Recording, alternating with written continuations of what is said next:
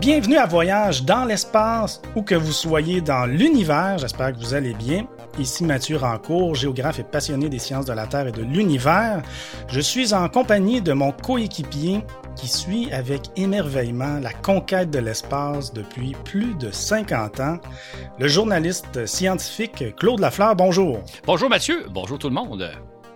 Aujourd'hui, on va parler du métier d'astronaute, c'est-à-dire non pas de comment les astronautes vivent en apesanteur, ni de ce qu'ils font dans l'espace, mais plutôt comment ça se déroule dans leur vie lorsqu'ils sont ici, sur Terre, les deux pieds sur Terre, ce qui représente en fait 90% euh, du temps de leur carrière, faut-il se le rappeler. On peut citer deux exemples pour illustrer euh, le métier d'astronaute. Euh, le premier, l'astronaute canadien David Saint-Jacques, euh, recruté en 2009. Il a passé six mois à bord de la station spatiale en 2019. En 12 ans de carrière, David a eu la chance de passer six mois dans l'espace et il volera peut-être plus jamais. Bref, ça c'est à voir. Et deuxième exemple, l'astronaute français Thomas Pesquet, recruté euh, lui aussi, par hasard, en 2009, en même temps que Saint-Jacques. Euh, il a passé six mois à bord de la station spatiale en 2016-2017. Dans son cas, il devrait s'envoler à nouveau vers la station euh, l'an prochain, en 2021. Donc, ça donne une idée de la carrière d'astronaute. comme on va, on va, le voir, certains passent beaucoup plus de temps sur Terre et peut-être même certains ne vont jamais s'envoler. Claude, on entend parler euh, euh, des, astronautes lorsqu'ils sont dans l'espace, mais ça représente vraiment une partie euh, infime de leur carrière. C'est la pointe de l'iceberg, si on veut. Qu'est-ce qu'ils font donc entre-temps dans leur carrière? En effet, hein, si on, a donné deux exemples, on peut dire que grosso modo, une carrière d'astronaute, ça dure peut-être une dizaine d'années, une quinzaine d'années, ça dépend. Et durant tout ce laps de temps-là, l'astronaute, s'il est chanceux, il va voler euh, une fois, deux fois, trois fois pour des missions qui pourraient durer peut-être une semaine ou deux, si c'est un vol de navette spatiale, ou encore effectuer un ou deux séjours à bord de la station spatiale. Des séjours qui durent donc à peu près six mois. Donc, euh, sur une période de 10, 15, 20 ans, l'astronaute va passer vraiment très peu de temps dans l'espace. Et ça, c'est s'il a la chance de s'envoler, parce qu'on parle de David Saint-Jacques, mais euh, en même temps que David Saint-Jacques, il y a un autre astronaute canadien qui a été sélectionné qui s'appelle Jérémy Hansen.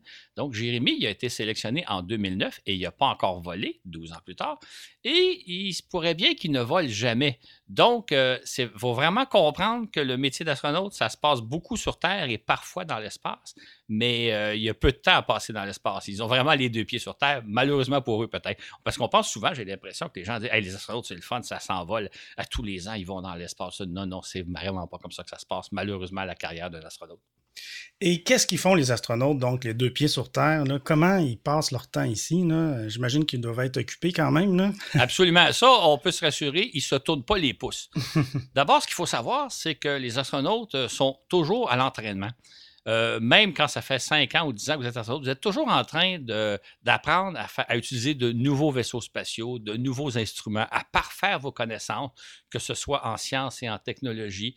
Euh, vous devez également euh, faire des relations publiques, donc parler aux médias, parler aux gens, participer à des conférences, assister des ingénieurs.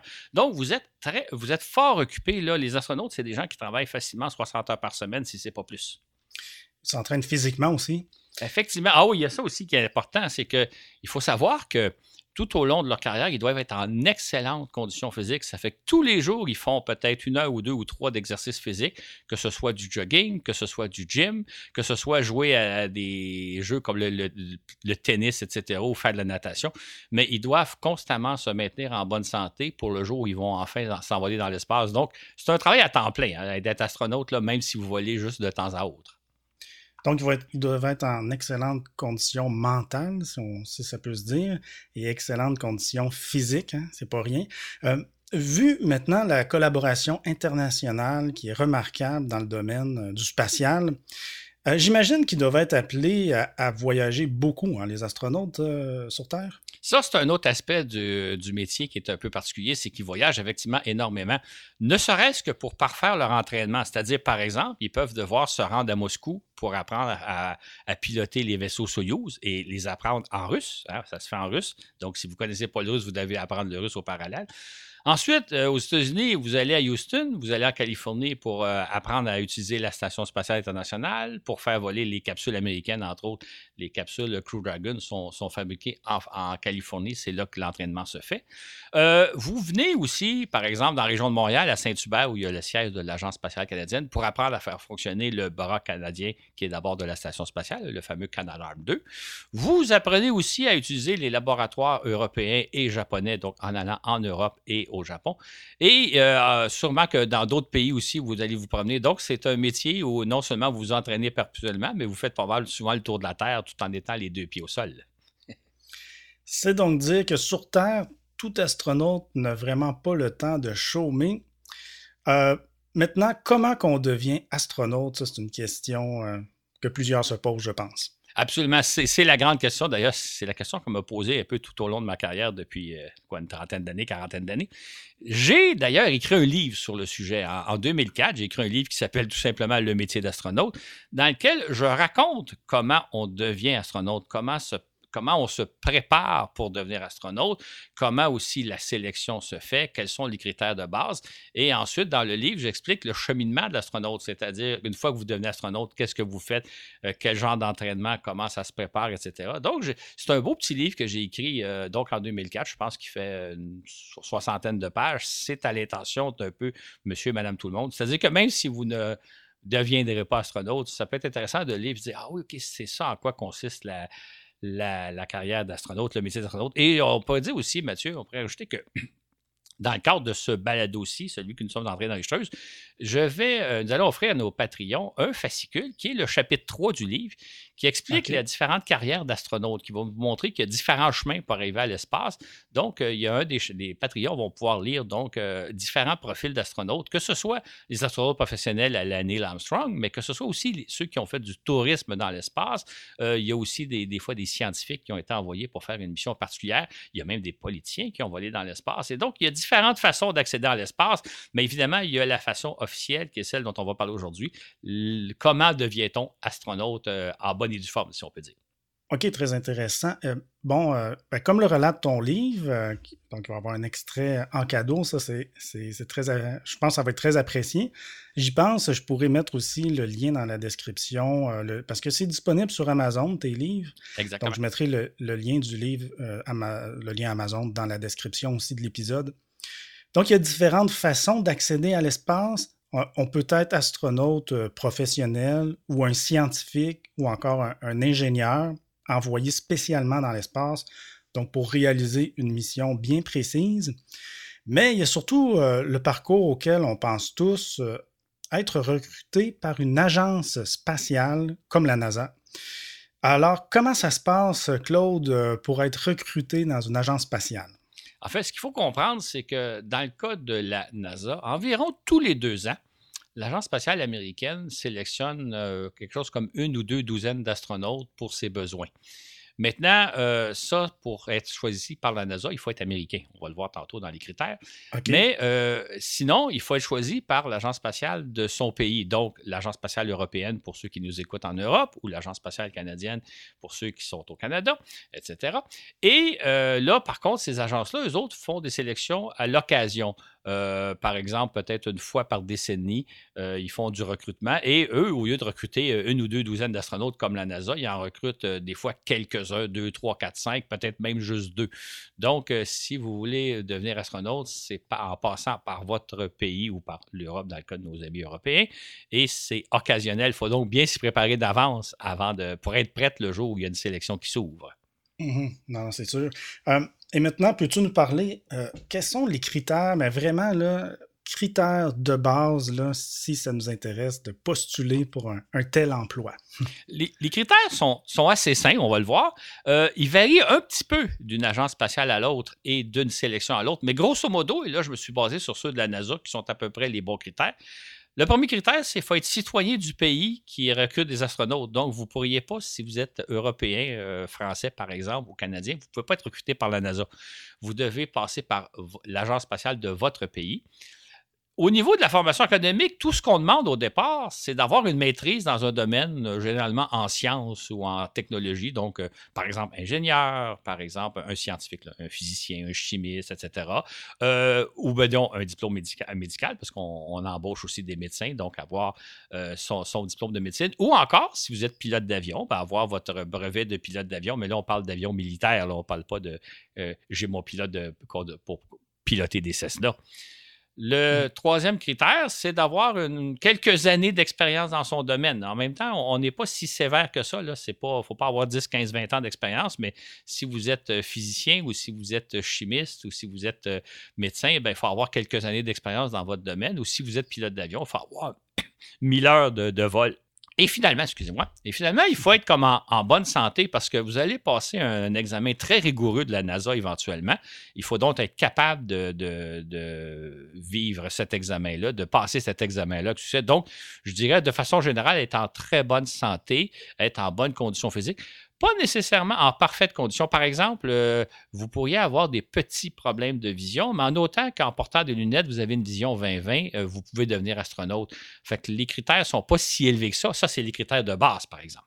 OK, donc je les répète rapidement. Donc, quatre critères de base être citoyen du pays, un diplôme universitaire euh, de maîtrise, au moins deux années d'expérience dans son domaine, euh, et pouvoir euh, passer avec succès un long examen euh, médical. Bon. Mais c'est-tu moi où, vu le poste qu'ils vont occuper, puis aussi vu le, nombre très, très. C'est comme gagner à la loto, de venir être engagé par une agence spatiale pour être astronaute. Ça me semble pas très exigeant là, à la base, non? E, effectivement, effectivement les critères de base ne sont pas exigeants, mais en même temps, il y a une petite cachette là-dedans c'est que quand on fait une sélection d'astronautes, il y a des centaines, sinon même des fois plus qu'un millier de personnes qui posent leur candidature. Et là-dedans, vous avez des gens qui sont littéralement bardés de diplômes, qui ont de très nombreuses expériences dans un vaste domaine, pas juste dans leur euh, domaine de spécialisation. Ce sont des gens souvent multi talentueux, euh, multilingue, en parfaite condition physique, ce qui fait que les, euh, les, les, gens qui choisissent les astronautes, ceux qui recrutent les astronautes, ont vraiment l'embarras du choix. Euh, finalement, au bout du compte, ils choisissent la crème de la crème de la crème des gens les plus qualifiés. Ce qui fait que les critères de base qu'on a nommés il y a quelques minutes ne tiennent pas vraiment parce que ceux qui se présentent n'ont pas juste une maîtrise en ingénierie avec deux ans d'expérience. Ils sont nettement plus développés que ça. Euh, on, on, pourrait, en quelque sorte, assimiler la sélection d'un astronaute à des Jeux olympiques, mais moi, je dirais à des Jeux olympiques puissance 10 c'est-à-dire que c'est beaucoup plus difficile d'atteindre le statut d'astronaute que même de se rendre aux Jeux olympiques, ce qui est déjà en soi une performance remarquable. Les athlètes, qui se rendent aux Jeux olympiques, c'est déjà des gens hors normes. Et je pense que les astronautes sont encore plus avancés, plus hors normes que les athlètes olympiques, étant donné le, fait qu'il y a des centaines de personnes ultra qualifiées qui posent leur candidature et qu'au bout du compte, on en recrute euh, peut-être une douzaine dans le cas de la NASA, peut-être deux, trois, quatre, cinq dans le cas de l'Agence spatiale européenne et canadienne.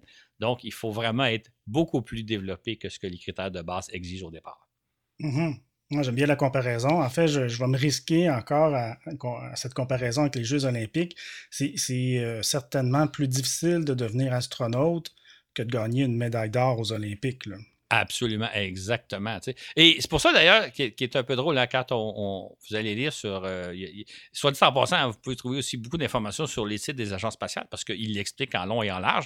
Et souvent, ils vont dire qu'il ne faut pas nécessairement être en parfaite santé pour accéder à l'espace. On pourrait avoir théoriquement un petit handicap physique.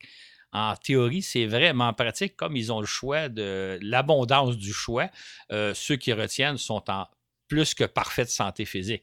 Mais on n'exclurait pas quelqu'un qui aurait peut-être des petits problèmes de santé, mais en pratique, ils ont tellement le choix de candidats que ceux qui se ramassent à, être sélectionnés euh, sont en parfaite santé, en conditions physiques beaucoup plus élevées que je pense vous et moi qui nous écoutez à ce moment, à ce moment-ci. Oui. On n'a qu'à consulter la, la, biographie de l'astronaute euh, ou d'astronautes euh, au pluriel, comme David Saint-Jacques ou Thomas Pesquet peu importe l'astronaute.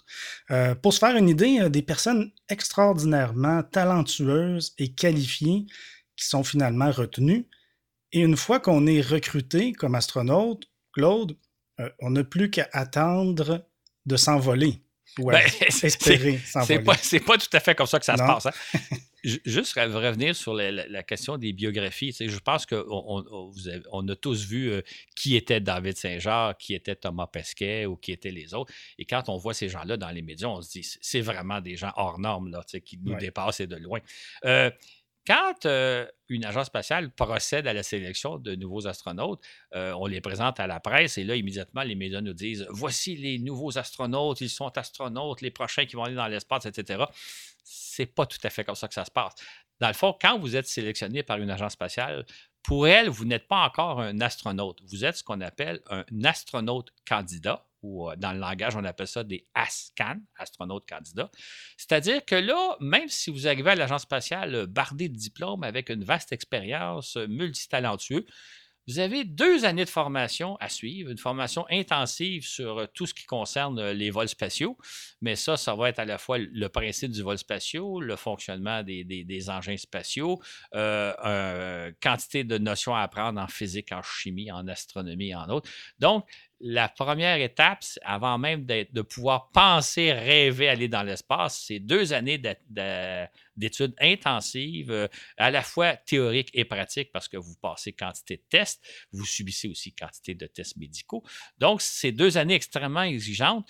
Euh, normalement, euh, je pense que tous les ASCAN réussissent le test au bout du compte. Au bout de deux ans, ils, ils ont acquis toutes les notions de base. Il n'est pas impossible qu'un Ascan serait disqualifié après deux ans, dire non, tu n'as pas l'étoffe des héros pour aller dans l'espace. En pratique, je pense que ce n'est pas arrivé ou je n'ai pas souvenir que c'est arrivé. Fait que vous avez davantage deux bonnes années de, formation avant d'aspirer aller dans l'espace. Et ensuite, euh, vient le temps euh, du grand départ vers l'espace? Ben, pas tout à fait, là. Il y a beaucoup d'étapes. Hein? Non, c'est hmm. compliqué. C'est-à-dire que, donc, au bout de deux ans d'entraînement intensif et de formation intensive, vous êtes considéré comme un astronaute euh, en bonne et due forme. Là, vous devez attendre euh, le moment critique, celui d'être choisi pour assigner à être dans un équipage d'astronautes. Donc, vous devez d'abord être assigné à une mission. Et ça, ça peut prendre des années avant d'y arriver. Euh, si on prend l'exemple de, Pesquet, ben, il s'est écoulé cinq ans entre le moment où euh, il a été choisi astronaute et celui où il va s'envoler. Dans le cas de David Saint-Jacques, il se sera écoulé huit ans. Et dans le cas de notre ami euh, Jeremy Hensken, lui, il attend toujours. Donc, il faut d'abord être assigné à un équipage. Et ça, c'est le grand moment qu'attendent tous les astronautes. Et du moment que vous êtes assigné à un équipage, ben là, vous avez encore à peu près une année ou deux d'entraînement spécifique à votre mission. Donc là, vous allez devoir apprendre euh, à manipuler les instruments dont vous allez vous servir dans l'espace. Vous, vous avez appris comme astronaute à faire des sorties dans l'espace. Vous avez appris à piloter les Soyuz ou les capsules Crew Dragon, etc. Mais là, vous allez vraiment vous entraîner pour le jour où vous allez vous envoler. Si vous vous envolez en Crew Dragon, bien, vous allez vous entraîner dans les capsules Crew Dragon. Vous devrez faire au cours de votre mission telle ou telle sortie dans l'espace. Vous allez donc apprendre à, à faire la sortie en tant que telle, ainsi qu'à manipuler toutes les expériences à faire. Et évidemment aussi, vous allez apprendre à travailler en équipe. En fait, les astronautes de tout temps travaillent en équipe, mais là, vous avez une équipe, vous êtes 3, 4, 5, 6 personnes. C'est avec ceux-là que vous allez travailler. Vous allez passer à peu près 2, 3 ans de votre vie le temps de vous préparer et éventuellement d'aller effectuer votre mission dans l'espace. Donc là, il y a un entraînement encore. Fait que, d'autrement dit, pendant des années et des années, l'astronaute s'entraîne, s'entraîne, s'entraîne euh, jusqu'au jour où enfin il va avoir la chance de s'envoler dans l'espace. C'est dire que même si on est multitalentueux, qu'on possède dès le départ euh, de sa carrière d'astronaute une solide formation en sciences et en technologie, on a encore des années d'études et d'entraînement à réaliser avant de s'envoler pour l'espace. Euh, c'est vraiment une préparation rigoureuse hein, de devenir astronaute. Absolument. En fait, on pourrait dire là qu'un astronaute, c'est comme un étudiant à temps plein, mais un étudiant de haute voltige, là, il, il est plus qu'en postdoc. Et c'est quelqu'un qui a probablement la chance d'étudier avec les les plus grands spécialistes au monde, les plus grands spécialistes dans d'autres domaines, que ce soit les ingénieurs qui fabriquent les systèmes, qui opèrent les systèmes comme le télémanipulateur ou les vaisseaux spatiaux ou la station spatiale, ou les scientifiques, ou les gens. Donc, c'est quelqu'un vraiment, c'est un étudiant à temps plein. Et c'est un métier qui demande énormément, une très grande capacité de travail, qui demande beaucoup de patience, beaucoup de persévérance. Euh, et ça, là, durant des années et des années et des années. Et j'ai peut-être pas mentionné beaucoup, mais il faut quand même le mentionner une des tâches de l'astronaute, c'est aussi de faire des relations publiques, c'est-à-dire non seulement de répondre aux questions des journalistes, qui sont toujours un peu les mêmes questions que l'astronaute va répondre toute sa vie, mais c'est aussi, il va participer à quantité de, congrès, de conférences, euh, de, réunions de toutes sortes, et il va aussi aller dans les écoles, fait que euh, sensibiliser les jeunes aux, merveilles de la science. Fait que c'est non seulement un métier euh, très avancé, très poussé, parce que vous êtes à la fine pointe de votre domaine, mais vous devez aussi avoir des très bonnes capacités d'entre-gens, des capacités de, parler, de vous entretenir avec à peu près quiconque, que ce soit des scientifiques ou des jeunes enfants. Et donc, c'est un métier qui demande aussi beaucoup de polyvalence. Fait que euh, quand on pense que j'aimerais ça, devenir astronaute, aller dans l'espace, ben, ce métier-là, c'est beaucoup plus que ça. Hum. Donc, on parle de grande capacité de travail, euh, grande endurance au stress, euh, preuve en fait faire preuve d'énormément de patience aussi, de persévérance. Et ici, on revient, Claude, aux, critères de base euh, qu'on a parlé juste un peu plus tôt. Par rapport à ce que tu nous dis, euh, ce sont des qualités qui, qui figurent pas vraiment dans les critères de base que tu as mentionnés pour devenir astronaute. E, exactement. C'est drôle parce que quand on va sur. Moi, je dirais, quand j'ai fréquenté les sites des différentes agences spatiales pour préparer à la fois mon livre et, le balado actuel, et quand je regarde ce qu'on nous raconte, c'est comme si ben, c'est un peu à la portée de tout le monde. C'est comme, euh, euh, écoutez, étudiez fort, ayez des bonnes notes et vous pourrez un jour devenir astronaute. Sauf qu'en pratique, quand on regarde ce que ça exige, tu dis non, c'est beaucoup plus que ça. Et c'est pour ça que peut-être le, le véritable exercice qu'on pourrait faire si on rêve de devenir astronaute, ça serait non pas de regarder les critères de base, mais de regarder le profil de ceux et celles qui sont devenus astronautes. Qui est David Saint-Jean? Qui est Thomas Pesquet? Qui, est, etc. Même chose, euh, parce qu'il y a aussi, on a, il y a des gens qui sont des pilotes qui vont piloter les vaisseaux, donc les pilotes d'avion aussi. D'avion, quel, genre de pilote c'est? Je pense que c'est en regardant les biographies de certains astronautes, ceux qui nous fascinent, de voir, OK, c'est ça le, but à atteindre, et on voit que le but il est beaucoup plus élevé que celui d'être astronaute. Euh, j'ouvre une petite parenthèse, ça me fait toujours un petit peu graisser des dents quand j'attends les agences spatiales qui nous disent euh, presque n'importe qui pour aller dans l'espace. C'est un rêve que vous pouvez caresser. Euh, je comprends que les agences veulent encourager les gens à s'intéresser au domaine puis faire rêver les jeunes. Et je n'ai pas d'objection avec ça. C'est juste qu'en réalité, c'est, comme je disais un peu plus tôt, c'est, les Olympiques à puissance 10. Donc, c'est pas à portée de tous. Et euh, comme tu le dis souvent, bon, si on a, on a, été engagé comme astronaute, euh, en fin de compte, il n'y a rien qui dit qu'on va un jour s'envoler dans l'espace pour autant. Ça, pour moi, c'est ce que j'appelle le bug de ce métier-là. C'est-à-dire que même si vous avez tout fait ce que je viens de dire, vous, avez, vous êtes préparé pendant des années et des années, il n'est pas certain que vous allez aller dans l'espace. Et c'est une particularité du métier parce que normalement, mettons que quelqu'un entreprend une formation de, médecin ou d'ingénieur, ben, s'il travaille fort, s'il étudie fort, il va réussir ses études, puis il va devenir ingénieur, il va devenir médecin. Normalement, quand vous travaillez assez fort, vous allez euh, réussir dans votre domaine. On peut faire le parallèle avec les Jeux olympiques. C'est pas parce que vous réussissez à vous rendre aux Olympiques que vous allez nécessairement gagner une médaille d'or, mais ça va plus dépendre de vous. Tandis que dans le cas du métier d'astronaute, vous faites le maximum de ce que vous pouvez faire et il n'y a rien qui vous garantit que vous allez dans l'espace. D'ailleurs, euh, euh, euh, je, repense toujours à, notre collègue Jérémy Jensen, qui lui a été choisi en 2009 avec David Saint-Jacques et il n'a pas, encore volé et il est loin d'être certain euh, qui va voler. Et pourtant, Jérémy il est probablement aussi talentueux que David, mais il y en a un des deux qui a volé et l'autre attend toujours son tour. Fait c'est, c'est pas parce que vous faites tout ce qu'il y a à faire que vous allez nécessairement vous rendre dans l'espace. C'est, des, un des grands périls du métier, si je peux dire. Oui. Puis tu en as glissé un mot tantôt, peut-être y revenir brièvement. Un, petit détail anodin peut disqualifier un astronaute. Là. Exactement, exactement. le clouer au sol, il va rester, euh, il va avoir une carrière au sol. Tout à fait. En fait, il y a des astronautes qui n'ont jamais volé et on ne sait pas pourquoi. Peut-être qu'il y avait un petit trait de personnalité je, donnerais comme exemple que euh, je pense que tout le monde aura deviné que le métier d'astronaute, c'est un métier, c'est un travail d'équipe. Hein. Vous travaillez à la fois avec des quantités d'ingénieurs et de scientifiques, mais vous travaillez aussi avec des collègues astronautes. Il faut avoir de très grandes habiletés sociales. Il faut être capable de travailler en équipe envers et contre tous et en équipe internationale parce qu'on sait qu'à bord de la station spatiale, il y a des Russes, il y a des Américains, il y a des Européens, il y a des Canadiens, il y a des Japonais. Donc, il faut, tenir compte de, toutes les, tous les particularités culturelles de chacun. Il faut donc avoir de très grandes habiletés sociales. Il pourrait très bien que certains astronautes aient été choisis. Euh, en apparence, ils sont Top Gun, si je peux dire, mais en pratique, il y a quelque chose qui leur manquait pour lequel ils n'ont jamais volé. Euh, il peut y avoir aussi de toutes petites anomalies euh, de santé. Il y a des astronautes, entre autres, dans le cas du projet Mercury, où euh, un des astronautes avait eu une toute petite, très faible arythmie cardiaque. Ça l'a disqualifié de, de, voler dans l'espace. Donc, un rien peut vous empêcher. Et j'ajouterais que des fois, ce rien-là, vous ne le saurez même pas, puis personne ne le saura. Qu'est-ce qui a fait que vous n'êtes jamais allé dans l'espace? Euh, euh, c'est ça qui est embêtant, c'est qu'un rien peut vous disqualifier. Et ça, on parle sur une période de plusieurs années. Fait que peut-être qu'un jour, il y a un astronaute qui a fait une petite contravention, un petit quelque chose de pas correct, et sans le savoir, ça l'a disqualifié d'aller dans l'espace.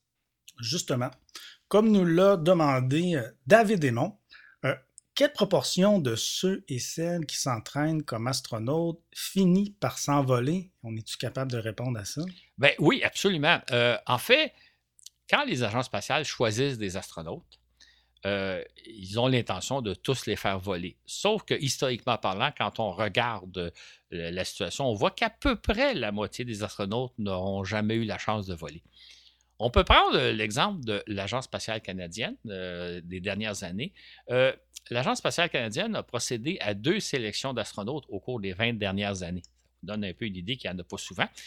En 2009, ils ont recruté deux astronautes, David Saint-Jacques et Jeremy Hensen, et ils en ont recruté deux autres en 2016, donc quatre astronautes.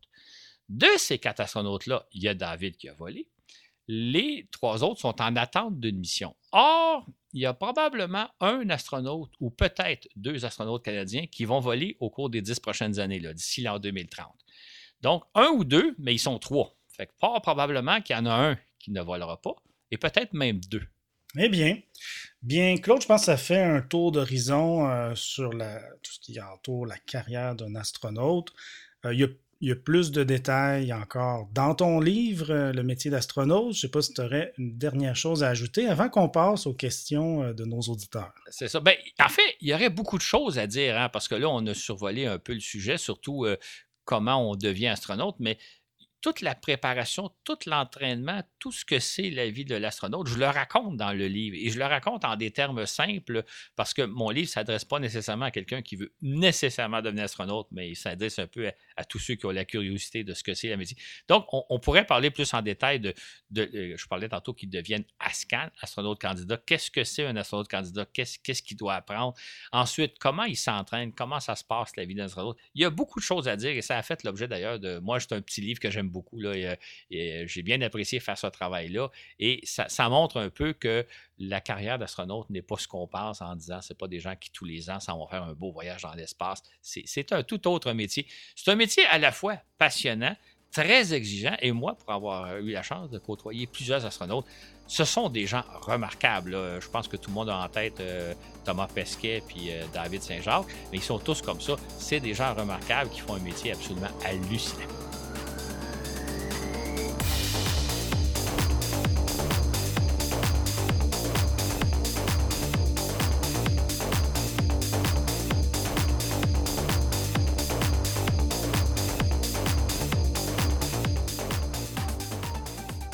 Plus tôt euh, cet automne, on a demandé à tous nos auditeurs, auditrices, de nous adresser leurs questions concernant le métier d'astronaute.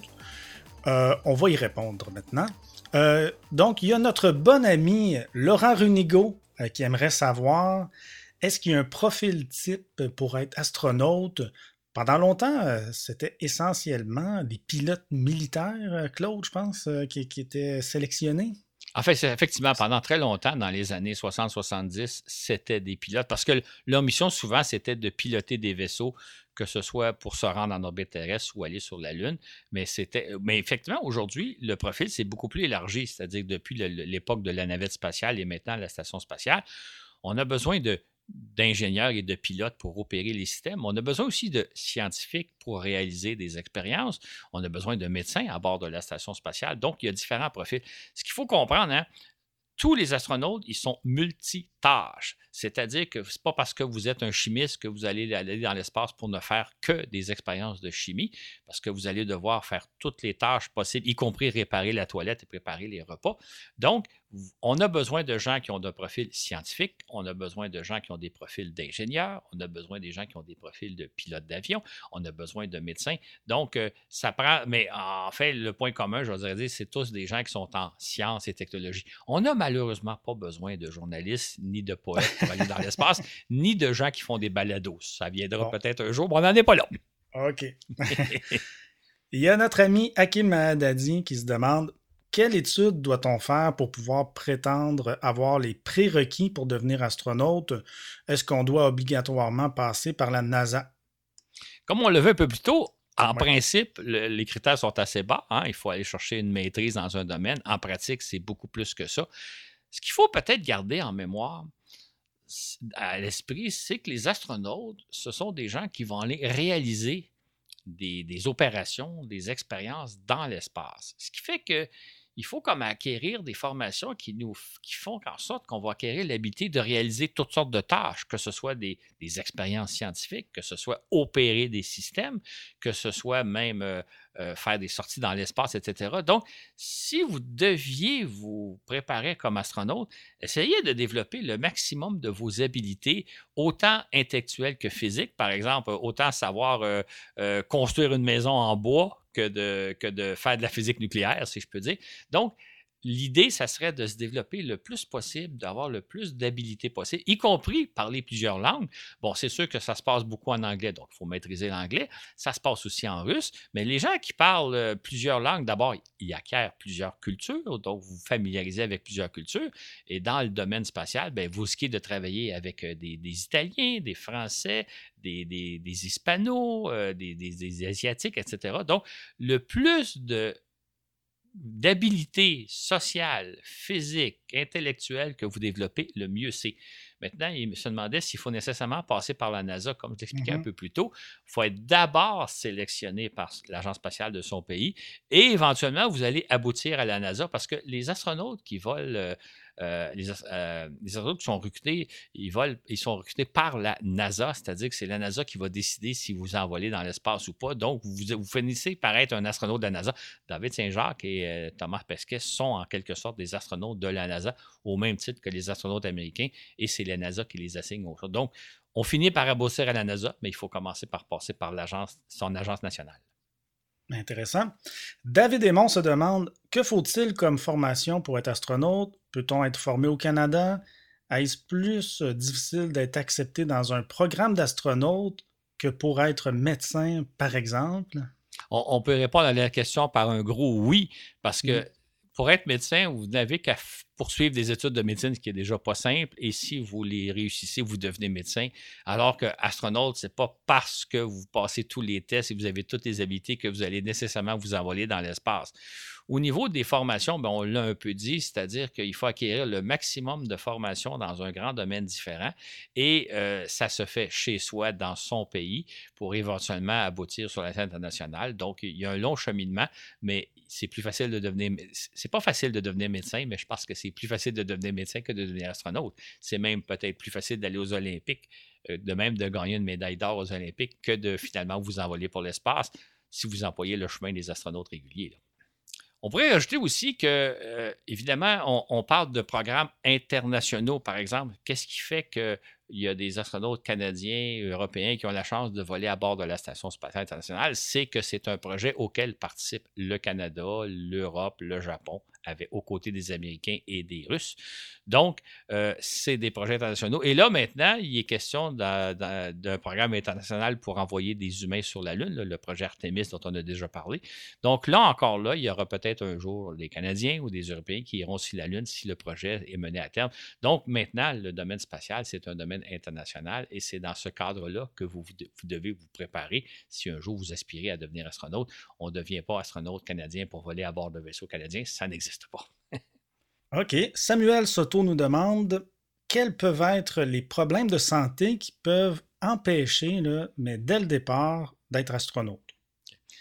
Évidemment, euh, c'est un métier d'excellence, donc il faut être en très bonne condition physique. C'est sûr que quelqu'un qui aurait un handicap, quelqu'un qui, aurait, par exemple, qui manquerait un membre, euh, quelqu'un qui aurait de, sérieux problèmes de santé, ben, il est nécessairement disqualifié. Il faut juste penser, hein, quand vous allez à bord de la Station spatiale internationale, vous y allez pour six mois.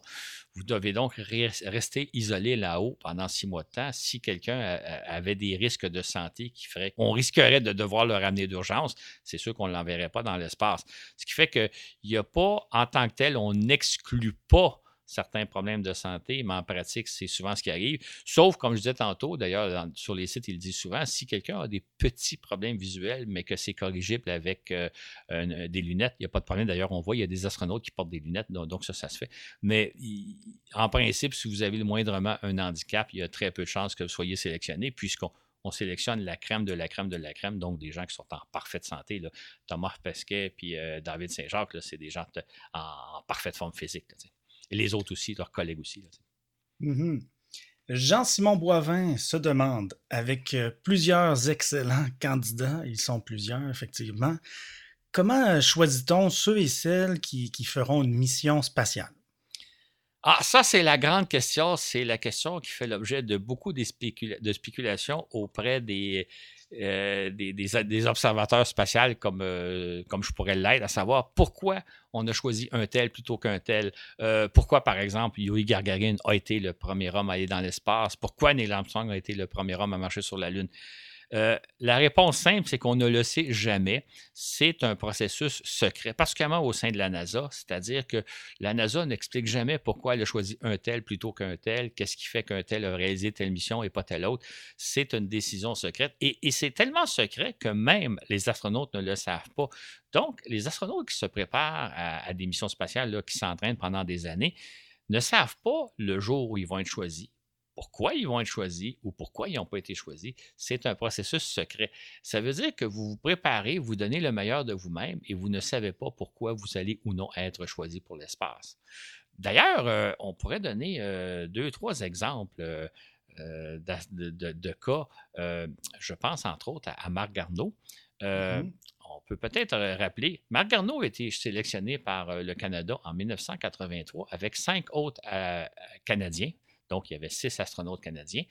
Et à l'époque où il a été choisi, euh, on, le considérait comme étant le, francophone de service, c'est-à-dire que le Canada était un pays bilingue, il fallait au moins qu'il y ait un astronaute qui soit un, francophone, un Québécois, les autres étaient Canadiens. Et on pensait que Margano serait ce qu'on appelle le, Québécois de service, c'est-à-dire il y en a un, mais ce n'est pas lui qui va voler, ça va être un astronaute canadien.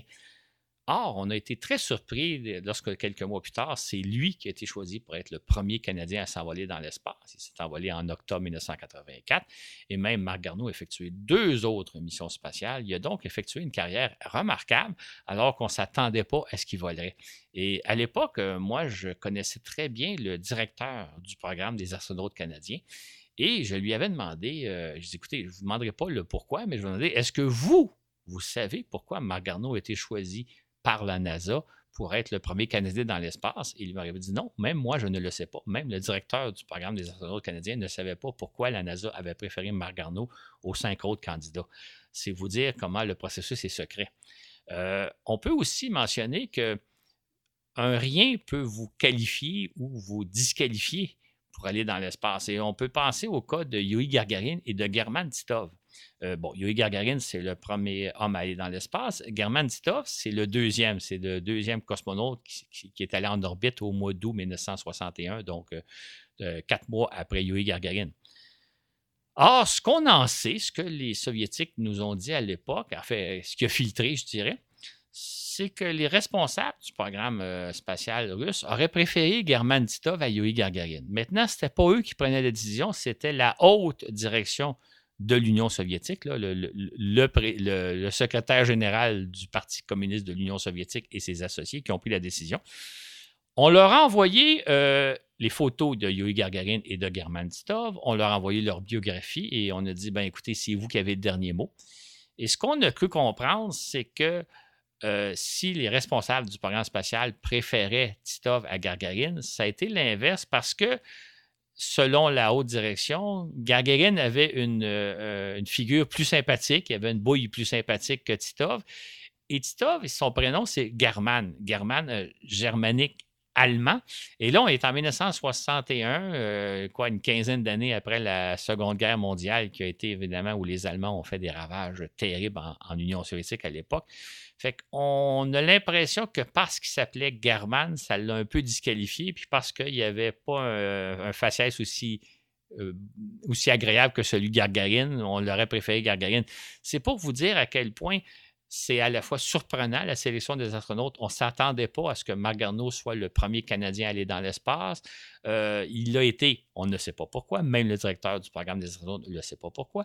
Et dans le cas de Tita, ben, apparemment que peut-être que son prénom lui aurait nuit euh, par rapport à Gagarin. Évidemment, dans les deux cas ou dans tous les cas, ce, ce sont des gens extrêmement qualifiés, un ou l'autre on peut dire que ça fait l'affaire, mais qu'est-ce qui fait que vous allez être préféré à l'un ou à l'autre? Ça, personne ne le sait.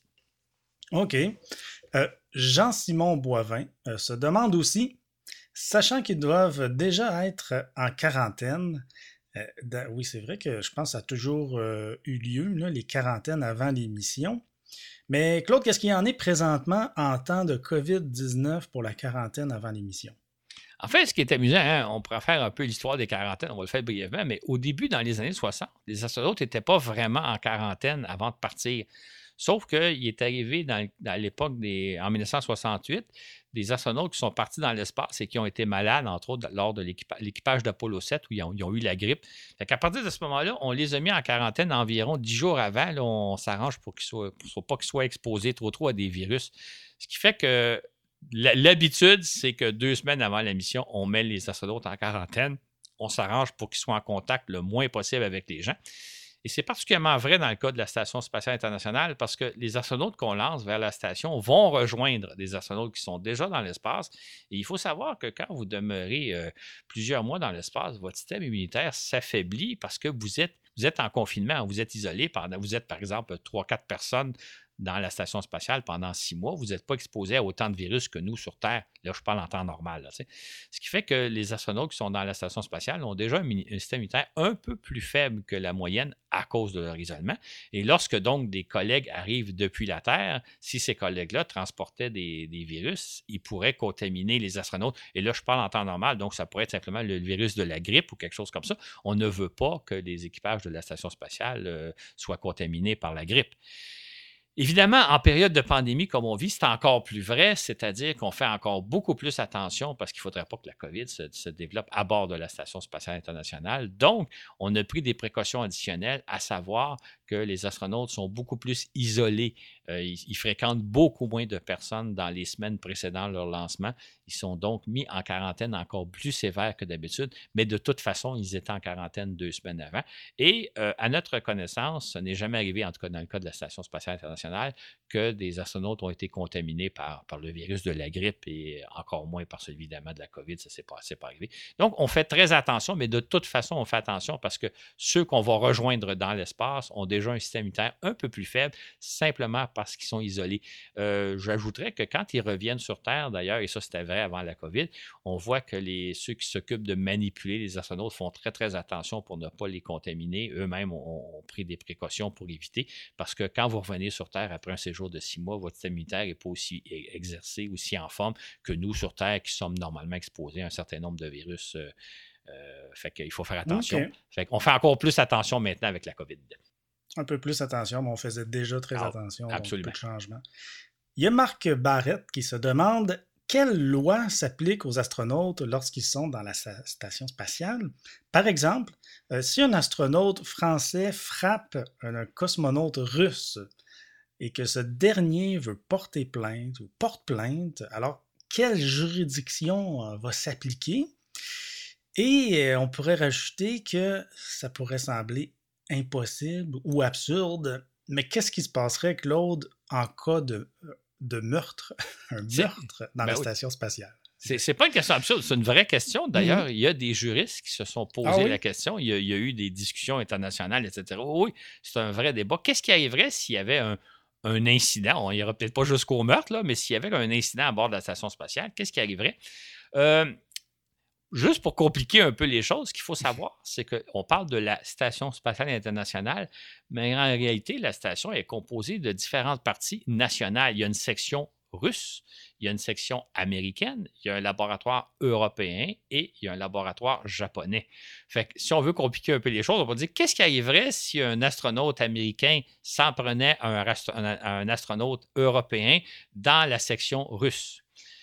Je ne suis pas un expert de la question parce que ça peut rapidement se compliquer, mais ce que moi j'en sais, ce que j'ai compris, c'est que les lois qui s'appliqueraient, c'est les lois nationales de l'endroit où est arrivé l'incident. Donc, si c'était un Américain qui s'en prenait à un Européen dans la section russe de la station spatiale, ce seraient les lois russes qui s'appliqueraient en bonne et due forme, les mêmes lois que s'il arrive un incident à Moscou.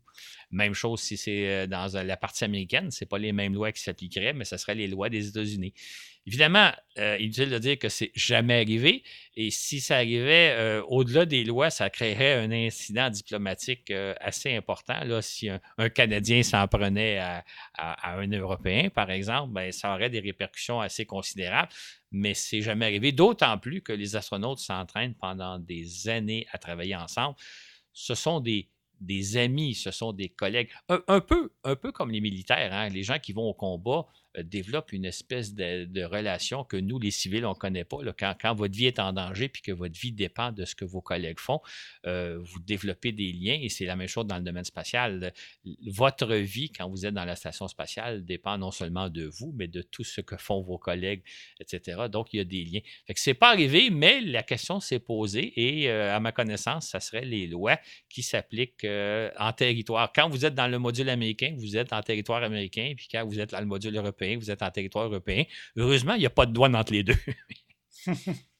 Heureusement, il n'y a jamais eu un genre d'incident comme ça, de méfait dans la station spatiale. Non, n'est jamais arrivé. Il faut savoir hein, que s'il arrivait le moindre incident, ça mettrait fin à la carrière des astronautes impliqués. Et comme une fois qu'un astronaute est dans l'espace, il espère y retourner éventuellement, il fait tout pour ne pas entacher sa réputation. Donc, euh, par exemple, il n'y a jamais de dispute. Tu sais, je peux rajouter une anecdote amusante. Hein. Mm-hmm. Euh, à l'époque des stations russes, euh, quand il y avait un peu de temps libre, les cosmonautes jouaient aux échecs. Mais ils ne jouaient pas aux échecs l'un contre l'autre pour ne pas créer une espèce de rivalité entre deux membres d'équipage. Ils jouaient aux échecs contre les gens au sol. Fait que les deux, les, cosmonautes à bord de la station faisaient équipe contre les gens au sol et ils jouaient des parties d'échecs. Mais c'était pour à la fois renforcer l'esprit d'équipe au sein de la station et l'ennemi, en quelque sorte, celui contre qui on se bat, c'est les gens au sol et non pas entre nous. Donc, faire très, très attention pour qu'il n'y ait jamais de, friction, qu'il n'y ait jamais de, de, frustration des uns envers les autres, parce que dans la station spatiale, votre vie dépend de ce que l'autre va faire ou ne fera pas. David Aymon nous demande encore, euh, à nouveau, euh, quel est le, plus jeune et le plus vieux astronaute de l'histoire? Ah, c'est une bonne question. Hein. Euh, le plus jeune astronaute, c'est, on en a parlé tantôt, c'est German Titov, qui s'est envolé au mois d'août 1961. Il a, fait, il a passé 24 heures dans l'espace. Il est le premier astronaute à avoir passé 24 heures dans l'espace. Il avait 25 ans. Il est donc, très jeune. Mais en même temps, Yuri Gagarin, qui avait volé quatre mois plus tôt, lui, il avait 27 ans. Il était donc très jeune. C'était des jeunes astronautes.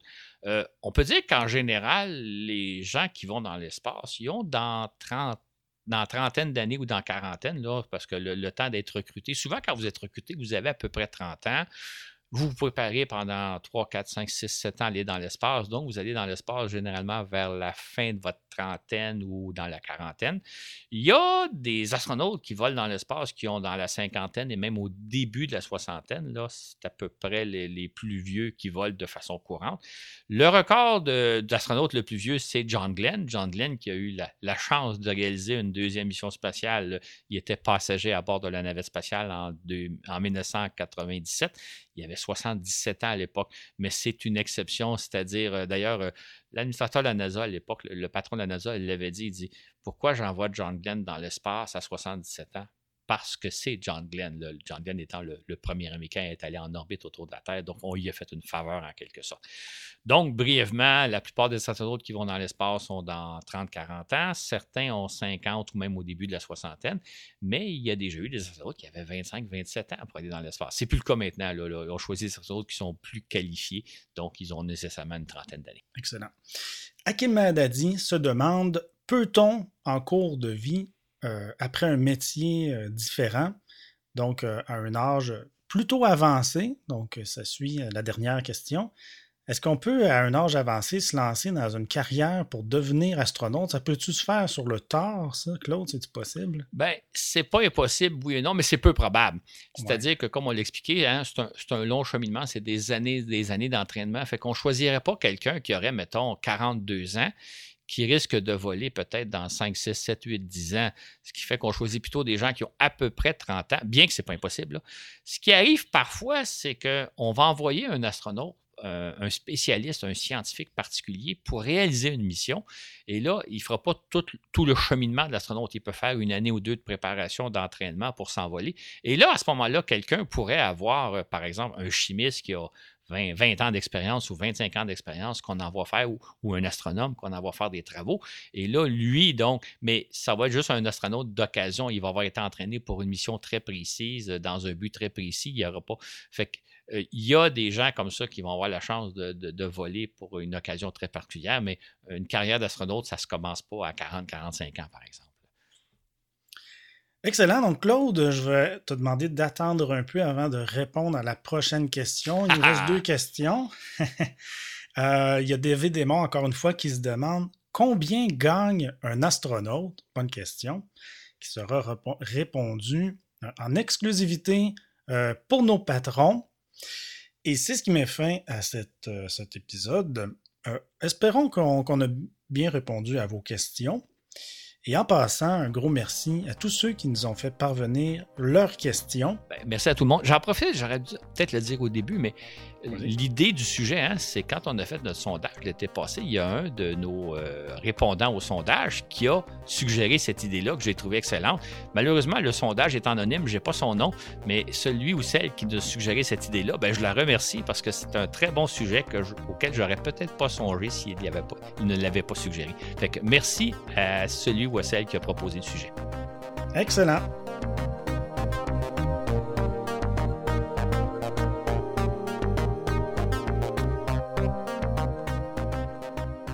Pour terminer l'émission, je veux euh, remercier et saluer euh, nos nouveaux patrons, nouvelles patronnes de notre plateforme patreon.com.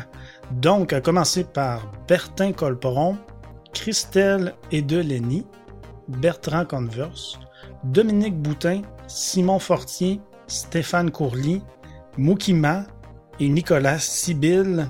Donc, euh, bienvenue à bord. C'est très apprécié votre soutien pour ceux qui veulent nous soutenir. Donc, c'est sur patreon.com Voyage dans l'espace. 5 euh, dollars et plus, vous avez accès à toutes nos exclusivités, comme euh, cette semaine, vous avez droit au chapitre 3 du livre de Claude, comme on l'a dit dans l'émission. Euh, il y a aussi un membre qui, était, qui avait quitté, ça arrive, il est de retour. Euh, il m'a écrit un petit message, toujours apprécié. Donc, euh, Rémi Paquet est de retour dans le vaisseau spatial de voyage dans l'espace. Bon retour à toi. Et bien voilà, maintenant, bien, je termine vraiment en vous disant, comme à l'habitude, qu'on a une page Facebook Voyage dans l'espace. C'est toujours le fun que vous venez aimer notre page. Toutes nos balados, c'est disponible sur notre euh, soundcloud.com. C'est l'endroit qu'on héberge tous nos balados. Alors je vous dis sur ce, où que vous soyez dans l'univers, à la prochaine pour un autre voyage dans l'espace.